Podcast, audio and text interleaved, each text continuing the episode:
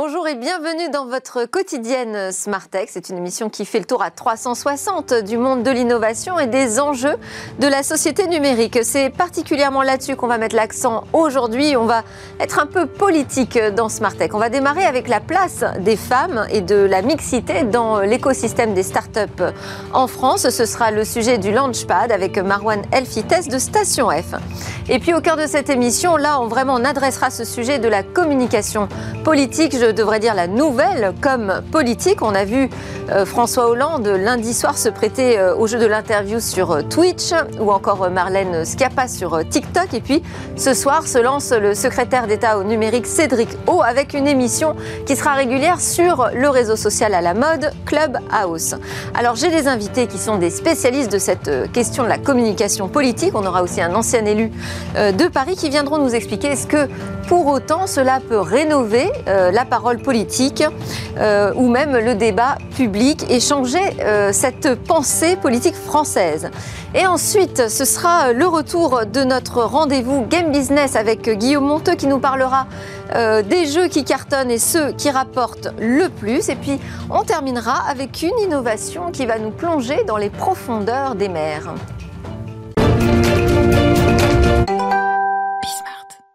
Alors c'est l'heure de notre séquence Launchpad. C'est un rendez-vous toutes les semaines avec euh, les coulisses des startups. À chaque fois, Marwan Elfites nous fait découvrir euh, un regard différent sur ce qu'il se passe euh, dans le plus important campus de startups d'Europe. Bonjour Marwan. Bonjour.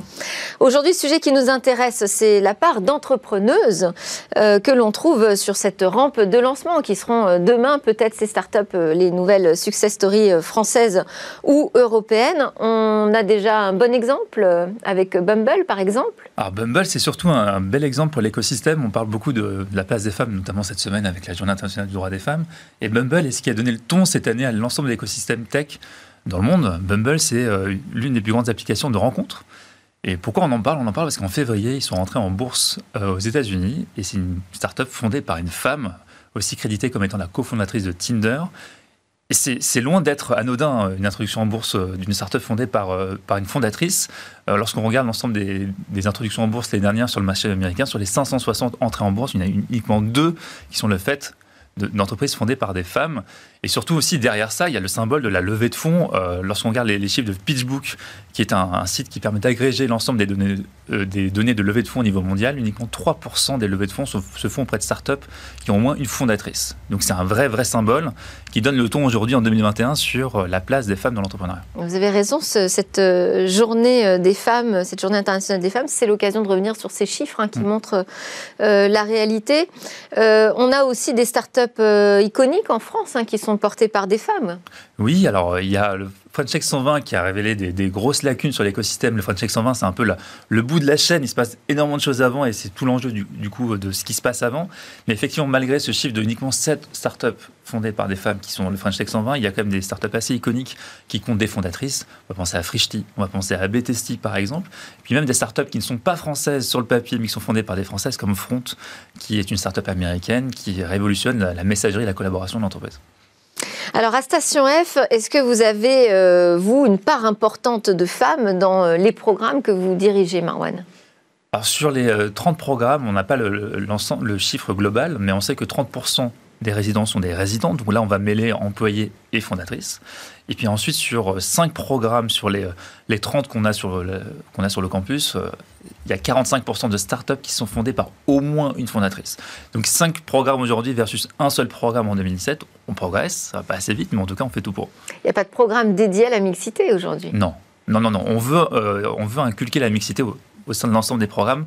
On n'a pas de politique de quota, mais par contre, on met beaucoup de choses en avant pour euh, inciter les femmes à se lancer aussi dans l'entrepreneuriat. Et vous avez des, des, startups qui sont passées par le campus, euh, qui ont été montées par des femmes et qui ont connu des grands succès? Oui, et euh, ils font partie d'ailleurs des, des, meilleurs dans le track record de Session F qu'on suit depuis 2017. On peut citer trois exemples pour montrer la diversité. Là encore, c'est un sujet important. Une startup fondée par une femme va toucher n'importe quel sujet, contrairement à certains clichés. Et on peut penser à Yuka, Forcément, Yuka, pas besoin d'expliquer le, concept, mais ce qui est intéressant avec Yuka, sur les chiffres aujourd'hui, on parle de 20 millions d'utilisateurs, présence dans plus de 11 pays, et puis un impact considérable sur la manière dont les hypermarchés et les boîtes d'agroalimentaire fonctionnent aujourd'hui. Elles vont regarder leur score sur Yuga. On peut penser à Ricas.ai, une startup qui a été rachetée par SAP en 2018, fondée par notamment Jasmine, euh, une startup qui permet de créer ses propres chatbots et donc qui est en plein dans la révolution des euh, acteurs conversationnels autour de l'intelligence artificielle. Et puis aussi, dernier exemple d'une startup alumni, Connecting Food, euh, passé par le programme Shake Up Factory, qui est le programme sur euh, les révolutions autour de l'agroalimentaire et de la technologie, qui permet de traquer l'origine de, des aliments qu'on achète à travers la blockchain. Alors effectivement, les femmes ne sont pas forcément là où on les attend. On les retrouve notamment derrière la deep tech en France. Oui, et une super startup qui, qui vient quitter Station M qui s'appelle Interstellar Lab, fondée par Barbara Belvisi, qui a un, gros parcours notamment euh, dans la sphère investissement avant de fonder cette, euh, entreprise. Alors, Interstellar Lab, c'est la space tech appliquée à notre propre environnement. Donc, il a l'idée, c'est de construire des, habitats sous cloche autogénérés, euh, qui va produire son propre, sa propre énergie, sa propre nourriture. Et ce qui est intéressant, c'est le capital humain derrière Interstellar Lab. Vous avez beaucoup d'ingénieurs qui viennent de Tesla, qui viennent de SpaceX, qui viennent de la NASA. Et c'est une startup qui est entre Los Angeles et Paris. Alors vous, vous m'expliquiez que vous n'aviez pas encore de programme, euh, vous n'en avez pas de programme sur la mixité, mais euh, comment peut-on faire quand même avancer ce mm. sujet à votre niveau? Alors, différentes mécaniques. déjà, il y a des startups qui prennent euh, ce, cet objectif de, de, casser les codes et de de pousser à la mixité, notamment 15 Tech, que vous devez connaître, fondée absolument, par Caroline Ramad, qui est une personne qu'on doit absolument suivre sur ces, sur ces enjeux-là, hein, qui a notamment dirigé Paris Pionnière, qui est devenu Willa après, et qui a finalement créé 15 Tech, et la traduction à l'échelle de, de, cette volonté de, de, casser les codes. Alors, c'est simplement une plateforme qui permet aux femmes d'être plus visibles, de réseauter entre elles, euh, d'avoir des matchs avec des personnes qualifiées, et aussi d'être recrutées par des, par des entreprises qui sont finalement euh, beaucoup plus ouvertes que d'autres, parce que, pour citer Caroline, une femme sur deux va quitter l'industrie de la tech après 8 ans pour des causes de toxicité ou de discrimination. Oui, c'est impressionnant. Et des initiatives à Station F? Oui, alors euh, autour de différentes actions, euh, notamment événementielles. On avait organisé euh, fin 2019 un, gros événement qui s'appelle F for Femmes à Station F, avec près de 1000 personnes où on mettait en avant des personnalités iconiques, clés de l'écosystème, notamment la cofondatrice du, Y Combinator, Jessica Livingstone, la cofondatrice d'Entrepreneur First, euh, Alice Benclick, qui font partie des femmes qui comptent et qui ont construit notamment les plus, gros, euh, grosses structures d'accompagnement. Euh, on va aussi avoir une partie réseau qu'on va construire autour du campus. Comme je le disais, on a 30 programmes avec beaucoup de femmes entrepreneurs ou entrepreneuses du coup derrière. Et l'idée, c'est comment on arrive à les mettre en réseau, en lien. Donc chaque année, on sélectionne à travers le Female Fellowship Programme les 15 startups fondées par des femmes hyper innovantes, les mettre en relation et les, connecter avec d'autres personnes de l'écosystème. Il y a d'autres acteurs qui doivent bouger, hein, ce sont les VC, où là, on manque cruellement de femmes. Oui, bah, citais le chiffre de 3% qui vient de Facebook, où 3% des, levées concernent, euh, concernent des startups fondées par des femmes. Bah, effectivement, les investisseurs investissent souvent dans des profils qui leur ressemblent. Il y a trop peu de femmes dans ces structures. Il y a des femmes qui comptent, euh, notamment euh, Marie Eklund dans, le fonds 2050 et d'autres. Il y a encore beaucoup de fonds qui doivent changer leur, leur profil interne. Ouais, sortir un peu de la cooptation peut-être. Merci beaucoup Marwan Elfites pour ce regard euh, sur euh, les femmes euh, dans la tech côté coulisses. Marwan Elfites, je rappelle que vous êtes responsable des programmes start-up de Station F. Alors c'est l'heure de parler de communication politique. Est-ce que ces nouveaux canaux que sont les réseaux sociaux peuvent transformer aussi la parole politique? La com politique investit Twitch, TikTok ou encore Clubhouse.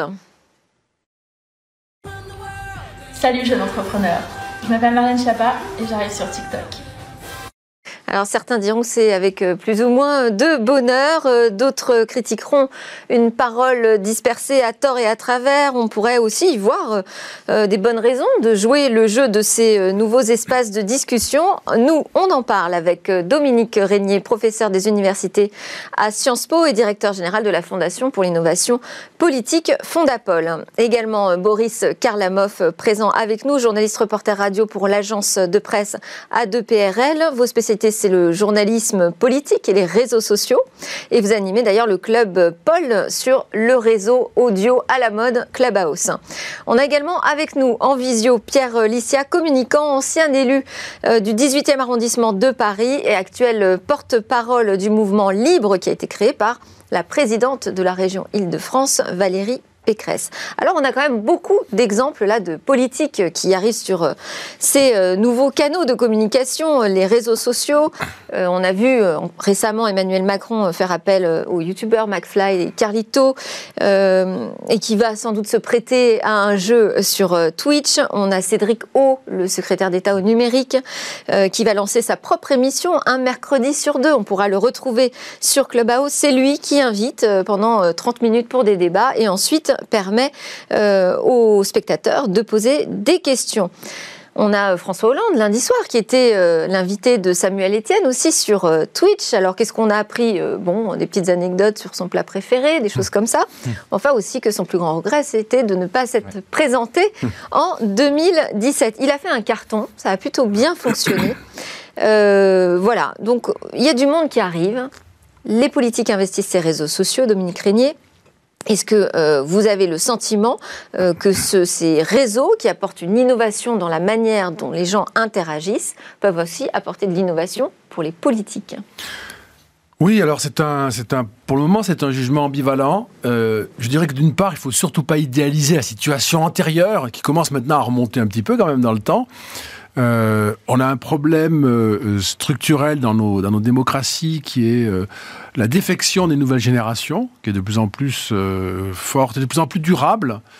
C'est un problème considérable. Et il y, a, y a, même, je le dis au passage, un problème de transmission maintenant des valeurs démocratiques et de l'attachement aux valeurs démocratiques entre les générations. En fait, ça passe plus maintenant vers les nouvelles générations. Et de ce point de vue-là, les nouveaux outils offre quand même une opportunité extraordinaire. Je crois que c'est quand même un, Il faut bien avoir ça à l'esprit parce que nous sommes dans une situation compliquée. Et ces nouveaux outils sont une vraie ressource. Alors évidemment, je ne vais pas être trop long parce qu'il faut que la parole circule, mais évidemment, il faut faire attention à ce que euh, le contenu reste substantiel ou ne soit pas que divertissant.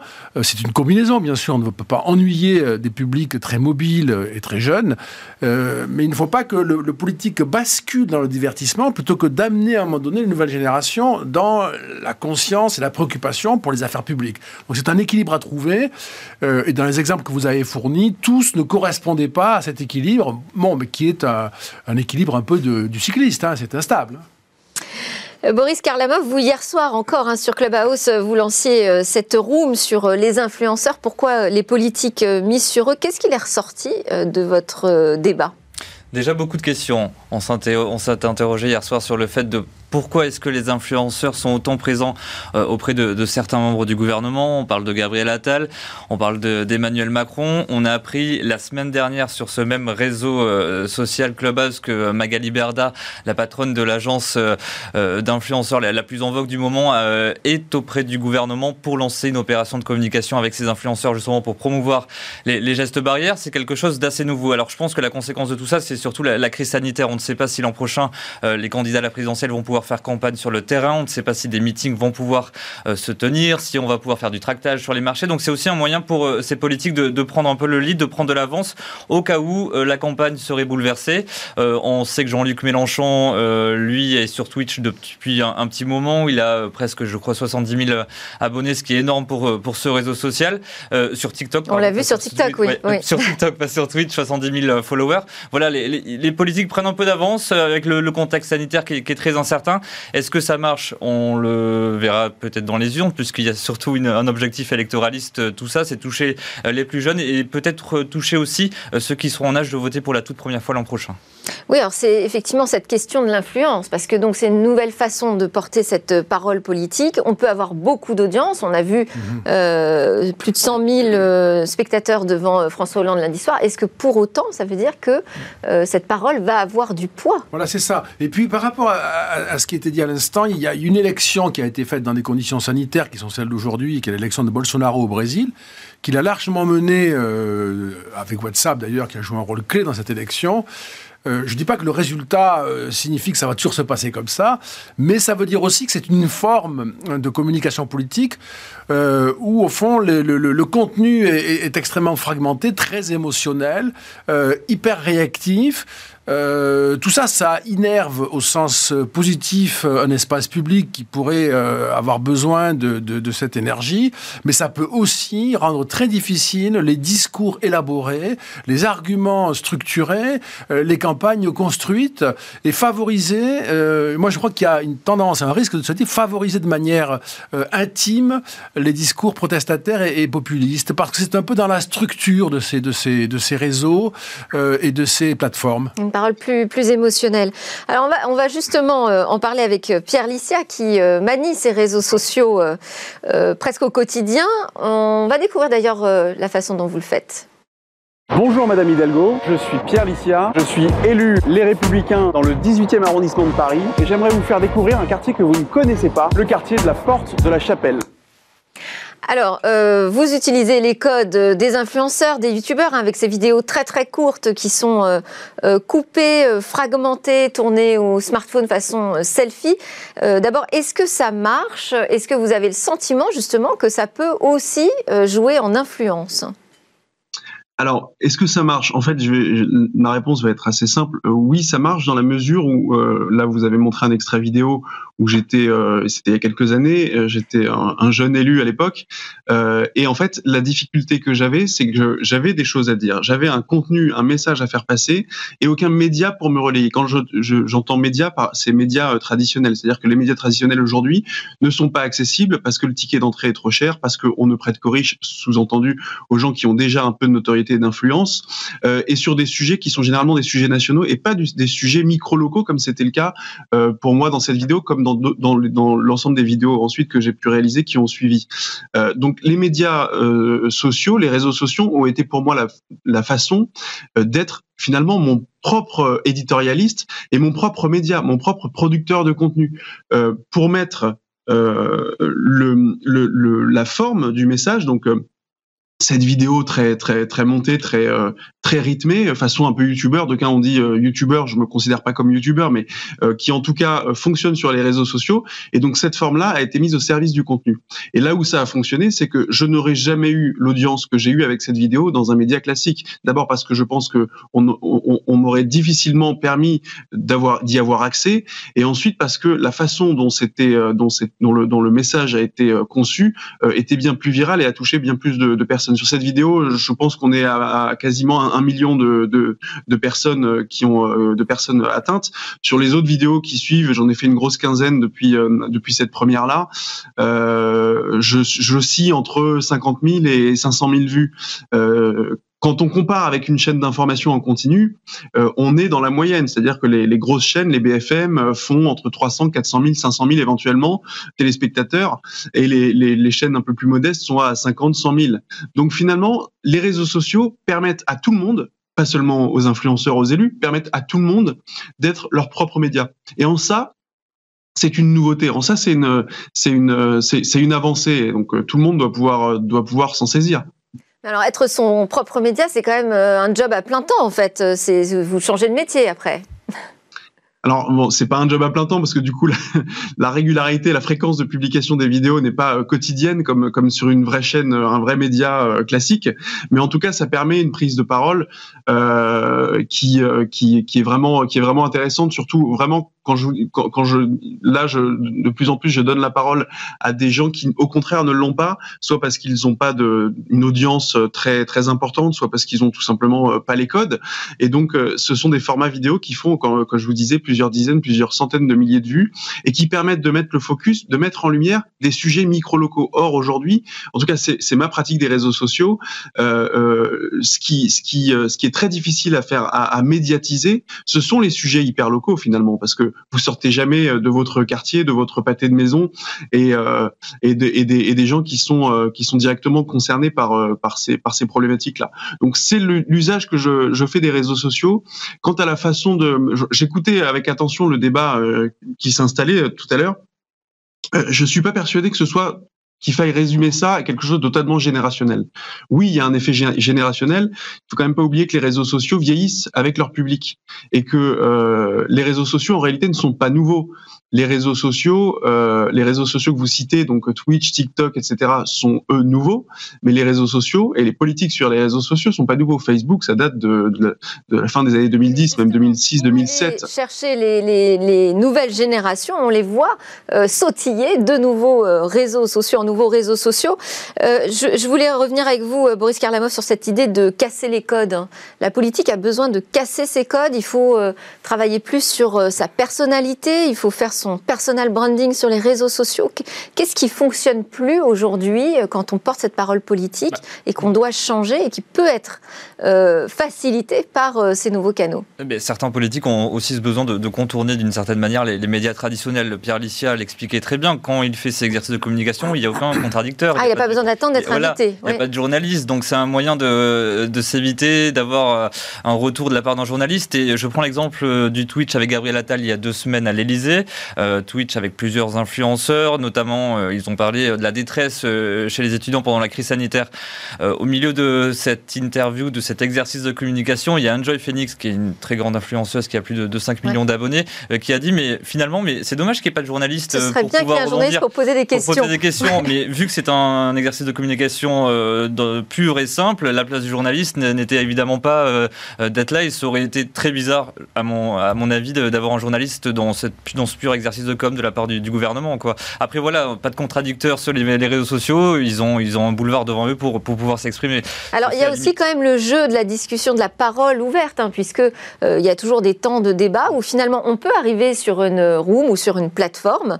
Euh, peu importe qui on est finalement, connu, pas connu, invité, pas invité, euh, et s'adresser à un politique directement.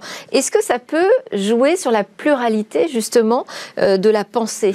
Est-ce que ça peut nourrir le débat politique et le mettre plus en prise avec le terrain? C'est une très bonne question, vraiment, hein, parce que je, là aussi, j'aurais un jugement un peu suspendu et ambivalent, parce que et, par certains côtés, la promesse, elle est celle-là, la possibilité d'ouvrir le champ et d'avoir des, voix nouvelles, des paroles nouvelles. D'ailleurs, Pierre Licia le disait lui-même, et il y contribue euh, dans l'exemple qu'il donnait en, donnant la parole à des personnes qui, disait-il, n'ont pas les codes ou euh, euh, ont peu d'audience. Donc ça, c'est un bel exemple, et ça marche. Euh, mais après, il y a une espèce de logique quand même qui est un peu celle du référencement, un peu celle de l'agrégation des, des, flux, et qui amène à euh, la domination de, de points de vue qui écrase tout le reste, plus la cohorte de tout ce qui est euh, de, de, des commentateurs, si vous voulez, qui derrière font un peu la police euh, et la chasse aux, divergences, en impressionnant beaucoup par les effets de nombre. Donc c'est quand même quelque chose qui est très instable, très vivant, hein, très organique. Je crois que nul ne peut dire aujourd'hui que ça prend une forme définitive dans un sens ou dans un autre. C'est un peu le, c'est un peu le, sujet, de, sujet de ceux qui vont le prendre en main. Mais quand même, on sait que dans ces logiques-là, ça se voit dans tous les secteurs, y compris dans le secteur économique, hein, qui, qui, qui, vous est cher aussi. il y a des effets de, à un moment donné, il va y avoir avoir euh, un, acteur qui va dominer, ou quelques acteurs vont dominer, sont capables de cartéliser le, de cartéliser le, système. Ça, c'est une, c'est une vraie crainte, parce qu'une fois que nous avons, comme je reviens à ce que disait Pierre Licia sur les médias classiques, le ticket d'entrée est très cher. C'est très juste, ça. On avait une promesse là, de démocratisation. Elle n'est pas tout à fait euh, euh, encore, je trouve, trahie, moi. Hein. Je reste admiratif de ce que permettent les outils numériques. Mais il ne faudrait pas que maintenant, on ait là-dessus aussi une sorte de cartélisation qui, pour le coup, laisserait totalement en dehors de toute parole euh, la plupart d'entre nous, puisque même la conversation, en quelque sorte, serait prise en charge par, par les plateformes. Est-ce qu'il y a quand même cette notion de retour en prise avec le public, avec le terrain? Ces conversations directes, elles permettent ça aux politiques, de se mettre en phase avec la réalité? C'est ce qui se passe sur Clubhouse, notamment. Euh, on a lancé avec mon confrère Pierre Dumazo le, Club Paul euh, il y a 15 jours. Tous les dimanches à 18h, on reçoit un invité politique. Clément Beaune, le, secrétaire d'État en charge des affaires européennes, a été notre premier invité il y a deux semaines. Alors, quel est votre retour d'expérience là-dessus? On a eu de très bons retours, puisque Clubhouse permet un échange direct avec presque n'importe qui. C'est-à-dire que vous avez un, ministre, un député dans la room, dans le salon de discussion, vous pouvez interagir, interagir pardon, avec ce, euh, cette personnalité-là. Il suffit juste de, de lever la main, ça casse les codes, il y a un échange échange franc, direct, toujours dans la bienveillance, à l'inverse de ce qui se fait sur Twitter, puisque sur Clubhouse, l'anonymat compliqué quand même puisqu'il faut avoir une photo de profil, euh, son prénom et son nom et du, coup ça installe un vrai dialogue. Et cela dit Clubhouse c'est encore un peu élitiste hein, parce très élitiste, sur iOS et avoir été invité. Alors voilà, c'est sur iPhone pour l'instant, mais euh, d'après ce que j'ai entendu, euh, ça devrait arriver sur Android dans, quelques jours. Il y a juste 90 000 téléchargements en France au 1er mars, donc ça reste vraiment confidentiel. On va voir comment est-ce que ça va prendre. Est-ce que Clubhouse peut avoir un rôle important pendant la campagne sanitaire, pendant la campagne sanitaire, politique, présidentielle, pendant la campagne présidentielle, pardon, puisqu'avec la, la, campagne de la crise sanitaire, on ne sait pas s'il va y avoir des, meetings. On va voir. C'est très attentif. On sait que l'Elysée regarde Clubhouse avec attention. On sait que Emmanuel Macron jette un petit, un petit regard euh, très régulièrement sur ça. Le patron de la cellule numérique à l'Elysée est sur Clubhouse. Parce que finalement, c'est pour ça que je vous, je vous, je vous rattrape en disant c'est quand même encore un cercle fermé. On est un peu encore dans l'entre-soi avec Clubhouse, puisque ce n'est pas ouvert à tout le monde, et qu'on donne la parole à qui on a envie de donner la parole. Quand même, on lève la main quand on assiste à une conversation, et on peut ou pas être choisi. Donc pour les politiques, c'est un, format assez rassurant. Est-ce que, ma, ma question c'était sur le retour d'expérience avec Clément Beaune par exemple, est-ce que ça lui a permis de comprendre des choses ou d'entendre des choses qu'il n'avait pas euh, jusqu'ici euh, saisies de la part euh, du terrain, du public, de la population ça lui a permis d'expliquer certaines choses, d'apporter des réponses peut-être à des interrogations ah, qui se plutôt de la parole descendante oui, alors la parole descendante, à des interrogations qu'il qui n'avait peut-être pas en tête. Euh, nous, on est sur un format assez court, on fait une heure d'émission, 30 euh, minutes de questions avec Pierre Dumazo, mon confrère, et, une demi-heure d'échange avec les, les, personnes dans la room. Mais voilà, il y a un, je trouve que c'est un bel exercice de, citoyen. N'importe qui peut presque peut lui adresser la parole, et on va voir comment ça va se dérouler dans les prochaines semaines. Mais c'est vrai que ça restait élitiste, vous avez raison, Pierre Licia, je, je, vous ai un peu taquiné en disant que c'était un job à plein temps, mais est-ce qu'aujourd'hui, quand on est euh, politique euh, euh, d'une nouvelle génération, on va dire, est-ce qu'il faut être absolument présent partout, tout le temps sur les réseaux sociaux? Mais vous savez, ce débat, il, me, je pense que c'est en réalité un faux débat. Euh, le, le, principe de, de, du politique, moi je, ne suis plus élu, je continue à m'exprimer dans le champ politique, mais je ne suis plus élu, mais je pense que le principe de quelqu'un qui s'engage en politique, qui est élu, c'est de pouvoir s'adresser précisément à tout le monde. Et je, moi, je, vraiment, je récuse totalement l'idée selon laquelle euh, il y aurait des médias, entre guillemets, nobles, qui seraient dignes d'accueillir la parole publique, la parole politique, euh, les grands médias traditionnels, les JT, les Figaro, etc. Et euh, et, et, des médias un peu profanes euh, qui au contraire euh, n'en seraient pas dignes et, euh, et, et qu'il faudrait presque mépriser. Il y a des, il y a des, des gens sur ce plateau autour de la table, hein, mais c'est plus la question du temps d'occupation du terrain sur les réseaux sociaux, moi que je vous posais, et, et peut-être la différence, c'est que dans un média il y a des partages de points de vue divers et variés, des angles différents d'attaque de sujets. là où vous, votre propre média, c'est votre représentation du monde. Sur sur le temps d'occupation que cela prend aujourd'hui aux politiques sur les réseaux sociaux? Est-ce que c'est majeur d'avoir une permanence euh, sur les réseaux sociaux? Quoi qu'il en soit, il faut, il faut savoir euh, juger, il faut doser euh, son temps d'occupation, mais il faut considérer le média social comme un, un, média euh, traditionnel. Et le temps que vous passez à rédiger des communiqués de presse, le temps que vous passez à organiser des déjeuners presse, le temps que vous passez à appeler des journalistes, c'est aussi, il faut aussi intégrer les réseaux sociaux dans ce temps-là. Et comment est-ce que vous faites pour communiquer, pour gérer vos, vos, relations publiques entre guillemets Comment vous, vous intégrez les, les, médias sociaux dans ce cocktail de, de communication? Avec en ayant toujours à l'esprit euh, la même logique que sur le média traditionnel. C'est-à-dire que si moi demain je sollicite une interview au Parisien ou au Figaro, c'est parce que j'ai un message à délivrer. Donc si euh, demain je décide d'investir Twitch ou si un élu décide d'investir TikTok, il faut qu'il se dise qu'il a un message à délivrer et que ça n'est pas simplement la forme pour la forme, la forme pour le buzz. Oui, la forme peut servir le fond, mais une forme sans fond ne sert strictement à rien. Et c'est là où on peut lasser le public. Et c'est là où je rejoins ce que disait Dominique Régnier. Si les politiques investissent les réseaux sociaux et pour ne pas apporter euh, euh la parole qui, doit être la leur sur, ces réseaux-là, ils risquent de s'essouffler et ils risquent finalement de démonétiser un peu l'exercice. Le, alors, on n'a plus beaucoup de temps, Dominique Régnier. Euh, je voulais vous, faire part de, ce qu'avait dit, euh, déclaré euh, Jean-Baptiste Djibari, le ministre des Transports. Il dit les réseaux sociaux, c'est l'agora du 21e siècle. Et il va même plus loin. Les influenceurs d'aujourd'hui seront les ministres de demain. Bah, c'est une formule vertigineuse, donc elle donne à penser en même temps, on se demande ce que, ce que ça veut dire. Bon, euh, l'Agora, déjà, j'aime pas la comparaison. Je veux rappeler que l'Agora, c'est la place du marché euh, où les citoyens athéniens ne sont que des hommes. ne sont pas des esclaves, évidemment, ils ne sont pas des métèques. Donc c'est à peu près 25 euh, 000 citoyens sur 800 000 personnes qui faisaient vivre Athènes. Donc c'est quand même un exemple qu'il faut toujours remettre à sa place parce que c'est une espèce de mythe comme ça qui circule. Et c'est bien le problème. Le problème, c'est que nous sommes 47 millions d'électeurs inscrits en France il faut qu'il y ait une discussion entre les 47 millions, idéalement, d'électeurs inscrits, aussi modeste soit-elle. Et là, tout à l'heure, vous le disiez dans votre remarque, moi ça m'a paru important, euh, il ne faut pas que ça soit une communication top-down, simplement. On vient pour faire passer son message et on mm. est content parce qu'il a euh, réseauté partout et on pense qu'il est arrivé dans les oreilles. Alors ce qu'on sait sur les théories de la communication, quand même, on est informé là-dessus, euh, c'est pas parce que ça rentre dans une oreille que ça ressort pas par l'autre aussitôt. Hein. Et puis il faut élaborer, il faut élaborer des discussions sur des sujets complexes. Il ne suffit pas d'être euh, cool ou d'avoir euh, de faire une bonne blague pour euh, faire de la politique. Et dernière remarque, il faut entre nous tous fabriquer du consensus on a des décisions à prendre collectivement. Pas vous, pas vous, pas moi, mais il va bien falloir en prendre des, décisions. Par exemple, je ne sais pas, moi, sur l'équilibre des comptes, sur les retraites, que sais-je, des décisions pas faciles. Il faudra bien faire du consensus, qu'on trouve un accord nous, tous ensemble, qu'on ne soit pas dans la violence euh, et la confrontation. Et ça, ça ne se fait pas euh, de manière impulsive. Il faut élaborer des discussions, élaborer des arguments, que les gens se rencontrent et discutent longuement. Euh, là, il y a un rythme qui pose problème. Alors pas avec toutes euh, les applications, parce que Clubhouse euh, n'est pas exactement concerné par ce type de critique, et on dit aussitôt que ça a un caractère élitiste.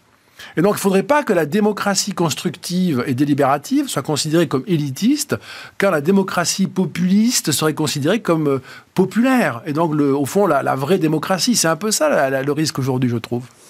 J'ai pas le temps malheureusement de vous faire réagir. Euh, je, suis désolée, euh, Boris et Pierre, pareil.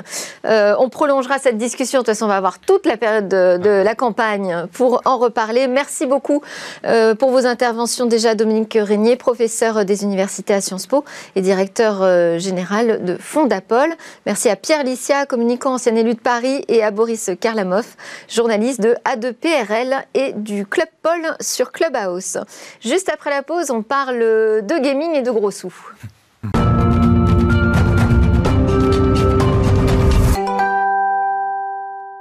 Et nous voilà de retour pour la suite de Smart Tech et notre rendez-vous Game Business avec Guillaume Monteux, PDG fondateur de Gatsby, pour son rendez-vous Game Business. Bonjour Guillaume. Bonjour Delphine. Aujourd'hui, on va reprendre notre chronique de la semaine dernière à propos des jeux à succès. On va voir cette fois ceux qui rapportent gros à cette industrie euh, du gaming. Euh, je crois que vous avez des chiffres déjà à partager. Vous vous souvenez, on l'a déjà dit dans Game Business, le marché de la musique c'est dans le monde 20 milliards de dollars. 20 milliards de dollars, on compte tout. Le streaming, les concerts, les ventes de disques. Eh bien, le jeu vidéo, c'est 180 milliards de dollars en 2020, soit 9 fois plus que le marché de la musique. Alors aujourd'hui, on va s'intéresser aux ventes de jeux vidéo, aux ventes des logiciels. Et dans ces 180 milliards de dollars que représente le marché total, il y a un peu plus de 126 milliards de dollars qui sont relatifs aux ventes de, jeux. Voilà, le reste c'est du physique. Là, on est dans le, enfin le physique du matériel, pardon. Là, on est dans les ventes de jeux vidéo. Alors, si on regarde le premier slide, on voit que dans les ventes de jeux vidéo, bah, il y a un support qui écrase tous les autres. C'est les ventes de jeux sur le mobile, principalement en free-to-play, c'est-à-dire que vous jouez gratuitement, et puis vous avez la possibilité d'acheter des, des in-app purchases qu'on appelle des, des, achats dans les, dans les applications. Visiblement, on en achète pas mal. Hein. Voilà, les, les progressions ou acheter des, éléments de, de skin. Donc, 74 milliards de dollars de vente de jeux sur les mobiles.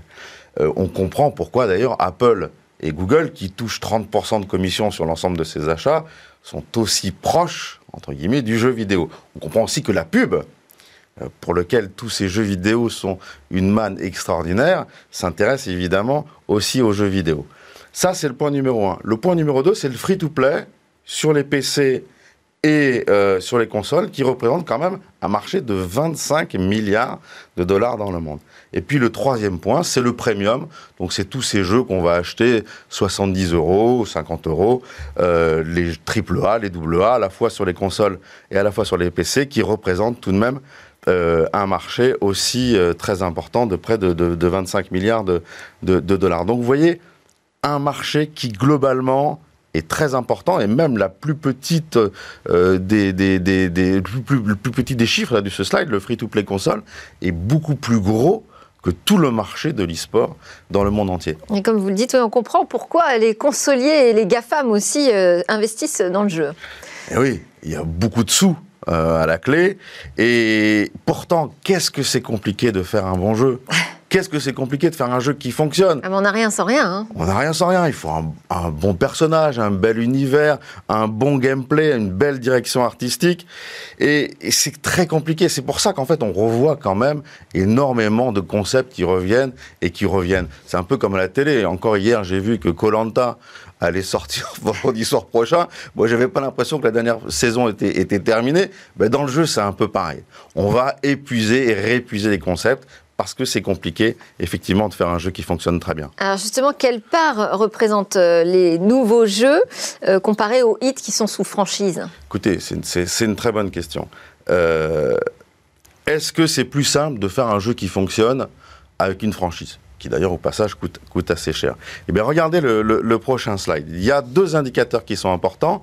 C'est d'abord le nombre d'applications qui sont téléchargées, ça c'est la partie gauche du slide, et c'est le temps qu'on passe dans les jeux, ça c'est la partie droite. Pourquoi? Parce que quand on, les jeux les plus téléchargés sont pas les jeux auxquels on va jouer le plus, le plus longtemps. Bon. Et donc, on voit que typiquement dans les jeux les plus téléchargés, en France, on va dire en Occident, il y a environ un jeu sur dix qui est une franchise. En Asie, c'est plutôt un jeu sur cinq. Dans le temps, entre guillemets, qu'on va consacrer au jeu, en Europe, c'est plutôt un jeu sur cinq sur lequel on va passer du temps à jouer. En Asie, c'est presque un, jeu sur trois. Donc on de voit hein. sur les franchises, on voit que la force des franchises, en fait, elle dépend aussi effectivement euh, des, géographies. Point intéressant, toutes les franchises jouées number one dans le monde entier, les plus jouées, sont des franchises asiatiques. Et Pokémon, donc, euh, derrière, ce sont euh, des grands studios. Oui, parce que c'est ces grands studios qui, ont, des franchises. Donc, on l'a dit, il y a pas mal de jeux qui sont joués euh, à partir de franchises, mais aussi beaucoup de jeux qui ne sont pas joués à partir de franchises. Et ces jeux proviennent de deux types de studios. Des studios plutôt commerciaux, donc qui vont se baser sur les études, comme on l'a dit la dernière fois, et puis aussi des studios indies, c'est-à-dire euh, des studios qui se fichent complètement de l'air du temps, qui se fichent complètement de ce qui plaît, mais qui vont faire un jeu qui leur plaît à eux, suivant une, direction artistique souvent très originale. Alors, le succès commercial est moins au rendez-vous que pour les studios qui sont dédiés aux jeux euh, entre guillemets commerciaux, mais on voit chez les indies de très très beaux jeux, comme par exemple Fall Guys, dont la société vient de se faire racheter par Epic, Braid, Hades, bref, de très très beaux jeux aussi qui sortent des, des studios de développement et des éditeurs indépendants. Alors, euh, est-ce que vous pourriez nous rappeler, ce qu'on aime bien les chiffres hein, dans Game Business, quelles sont euh, les ventes de jeux en 2020 alors, 2020 était une année exceptionnelle euh, pour le jeu vidéo. On va dire à cause ou grâce à la pandémie, on, a, on, a, on, s'est aperçu en fait que le jeu vidéo était, était vraiment important. Moi, je ne pense pas que ce soit un, fait conjoncturel lié à la pandémie. Je pense que la pandémie a été un révélateur du fait que l'industrie du jeu était tout simplement énorme et en croissance. Voilà. Alors, deux, euh, deux slides, on va dire rapidement, sur les ventes de jeux. Euh, d'abord, les slides euh, premium. Donc là, on voit qu'il y a deux jeux qui ont rapporté en 2020 à leur éditeur plus d'un milliard de dollars. Neuf franchises sur, les, sur le podium des 10, ce qui est énorme. Et on va retrouver la seule qui n'est pas une franchise, Cyberpunk, en huitième position. Dernier slide, je sais qu'on n'a plus de temps. Euh, les slides free-to-play, et là c'est quand même assez magique, parce que dans le free-to-play, l'ensemble des, des 10 premiers a vendu plus de 1,5 milliard de dollars et a rapporté plus d'un milliard 5, ne serait-ce qu'en 2020 à leurs éditeurs. C'est une excellente transition, je dirais, pour notre rendez-vous de la semaine prochaine, euh, Guillaume Monteux, puisque on parlera dans Game Business de la, de la monétisation pardon, des jeux vidéo. Merci beaucoup, Guillaume Monteux, président de Gazmi. Alors à suivre, on va plonger dans les abysses avec un tout nouveau robot.